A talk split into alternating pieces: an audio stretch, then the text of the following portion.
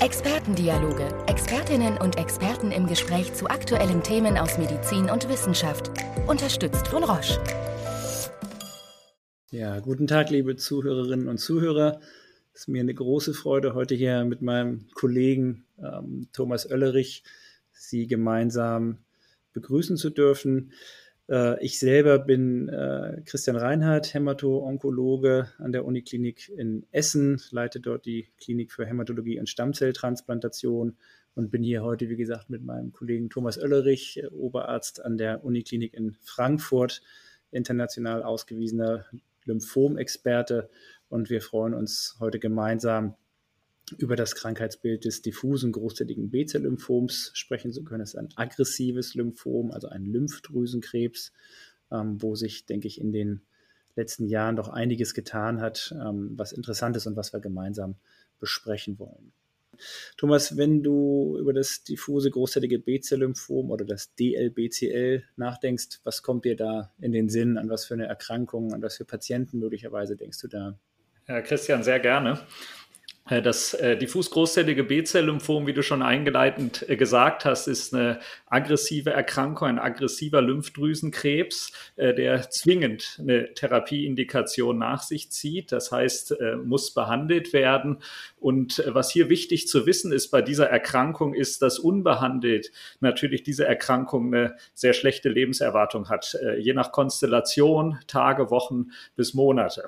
Ganz wichtig für uns von therapeutischer Seite ist natürlich, natürlich, und daran denken wir, wenn wir unsere Patienten mit dieser Erkrankung sehen und behandeln, dass wir hier mit kurativer Intention behandeln.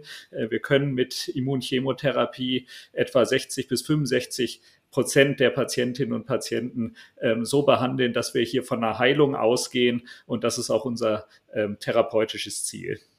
Ja, das ist äh, interessant. Vielleicht nochmal für die äh, Zuhörerinnen und Zuhörer, kurative Intention heißt in unserem Fall wirklich das Ziel der Heilung verfolgen. Jetzt hast du gesagt, äh, dass ungefähr 60, 65 Prozent der Patienten mit einer Erstlinientherapie, äh, also einer Chemoimmuntherapie geheilt sind.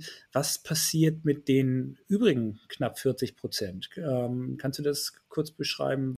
Das ist natürlich, wenn wir jetzt einen primären Progress oder ein Rezidiv haben, eine Hochrisikosituation, eine gefährlichere Situation für unsere Patientinnen und Patienten.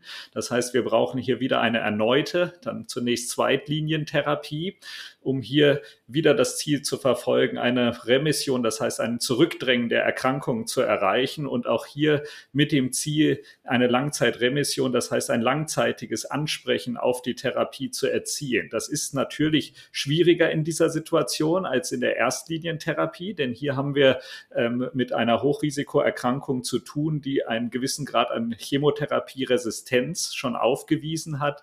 Und das heißt, wir müssen hier schauen, dass wir versuchen, diese Patienten optimal zu behandeln. Und das hängt auch davon ab, letztendlich, wie alt sind die Patienten, welche Therapie können sie noch vertragen, um dann zu entscheiden, ob wir eine intensivere Therapie in der zweiten Linie wählen oder eine weniger intensive Therapie. Wählen müssen, weil möglicherweise der Allgemeinzustand eine äh, intensivere Therapie nicht mehr zulässt. Es gibt auch bestimmte molekulare äh, Charakteristika, äh, das heißt Veränderungen in den Tumorzellen selbst, die uns sagen, ob ein Tumor eher aggressiver äh, wächst und einen schlechteren Verlauf nimmt unter der Therapie oder eben weniger aggressiv ist. Ja, ich, ich glaube, es ist ganz wichtig nochmal zu sagen, dass ähm, während wir in der Erstlinie doch weit über die Hälfte der Patienten ähm, heilen können, dass das Bild in der Zweitlinie, wenn diese Tumore rezidivieren, dramatisch schlechter ist. Also das Ziel muss äh, wirklich sein, dass wir in der Erstlinie ähm, das Ding ein für alle Mal ausschalten. Ich glaube, das ist ein, ein ganz wichtiges Therapieprinzip äh, für, die, für die aggressiven Lymphome. Ähm, du hattest angesprochen, und das finde ich wichtig, weil das ein Feld ist, was natürlich total im Fluss ist im Moment und sicherlich auch in den nächsten Jahren Einzug in unsere Therapieentscheidung halten wird, dass es molekulare Marker gibt. Ähm, äh, da gibt es ja sehr simple oder relativ simple Einteilungen in, in zwei Subtypen, äh, die sogenannten aktivierten B-Zell-ähnlichen DLBCLs und die keimzentrumsähnlichen DLBCLs. Das wird bestimmt insbesondere über ähm, die Expression von RNA. Gibt es weitere molekulare Subtypen, die, die du für wichtig erachtest oder die möglicherweise in den nächsten Jahren auch einzuerhalten in unsere Therapielandschaft? Genau, was äh, sicher eine sehr wichtige molekulare Subgruppe ist, sind die äh, Double-Hit oder auch Triple-Hit-Lymphome. Äh, das, das sind ähm, auch sehr aggressive äh, Lymphome, die häufig zur, äh, Sub, zur genetischen oder ähm, Genexpressionssubgruppe der, der GCB-Lymphome gehören, aber sich dadurch auszeichnen, dass ähm, es bestimmte Translokationen gibt, das heißt Veränderungen, genetische Veränderungen an verschiedenen Stellen, äh, die hier verändert sind und eben dazu führen, dass diese Zellen besonders besonders bösartig sind, schnell wachsen und schlecht auf äh, Therapien ansprechen. Gibt es weitere molekulare Subtypisierungen, also die auch ähm, auf, auf Punktmutationsebene möglicherweise? Genau, das sind jetzt, äh, sagen wir mal, die Daten der, der letzten Jahre, dass man eben schauen konnte mit den Sequenzieranalysen, äh, was jetzt auf genetischer Ebene diese diffus großzelligen B-Zell-Lymphome ausmacht. Da hat man verschiedene Mutationsmuster gefunden. Das sind nicht einzelne Veränderungen, sondern in der Regel mehrere, die gleichzeitig vorkommen. Und äh, anhand dieser Veränderung, die man wirklich spezifisch im äh, entsprechenden Tumor ähm, finden kann, können wir verschiedene Muster ableiten. Und das sind diese genetischen Subgruppen. Und das heißt, man kann tatsächlich inzwischen anhand der Informationen aus dem Erbgut tatsächlich auch ableiten, ob ein Tumor eher aggressiver oder eher weniger aggressiv ähm, äh, sich verläuft.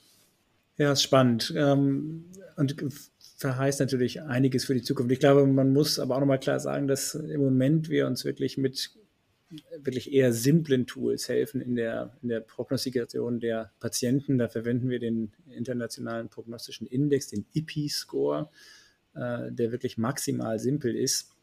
Äh, da geht es um, um Faktoren wie Alter, Allgemeinzustand, einzelne Laborwerte wie beispielsweise die LDH, das Stadium, das Ausbreitungsstadium der Erkrankung und auch, ähm, ob die Erkrankung außerhalb von Lymphknoten ähm, zu detektieren ist. Also fünf ganz einfach abfragbare Faktoren, die relativ präzise äh, die Prognose der Patienten vorhersagen können. Und das ist auch heute immer noch der Standard. Ähm, auch da gibt es möglicherweise Veränderungen, dass wir bildgebende Technologien mehr in den Vordergrund rücken. Aber das ist das, was wir heute klinisch äh, immer noch einsetzen.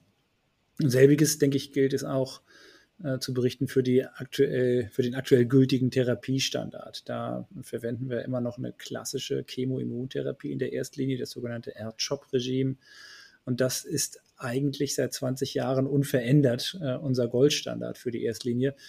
Ähm, weißt du oder kannst du vielleicht berichten, ob es dort ähm, Ansätze oder Versuche gab, diesen Goldstandard, das R-CHOP-Regime, äh, zu verbessern?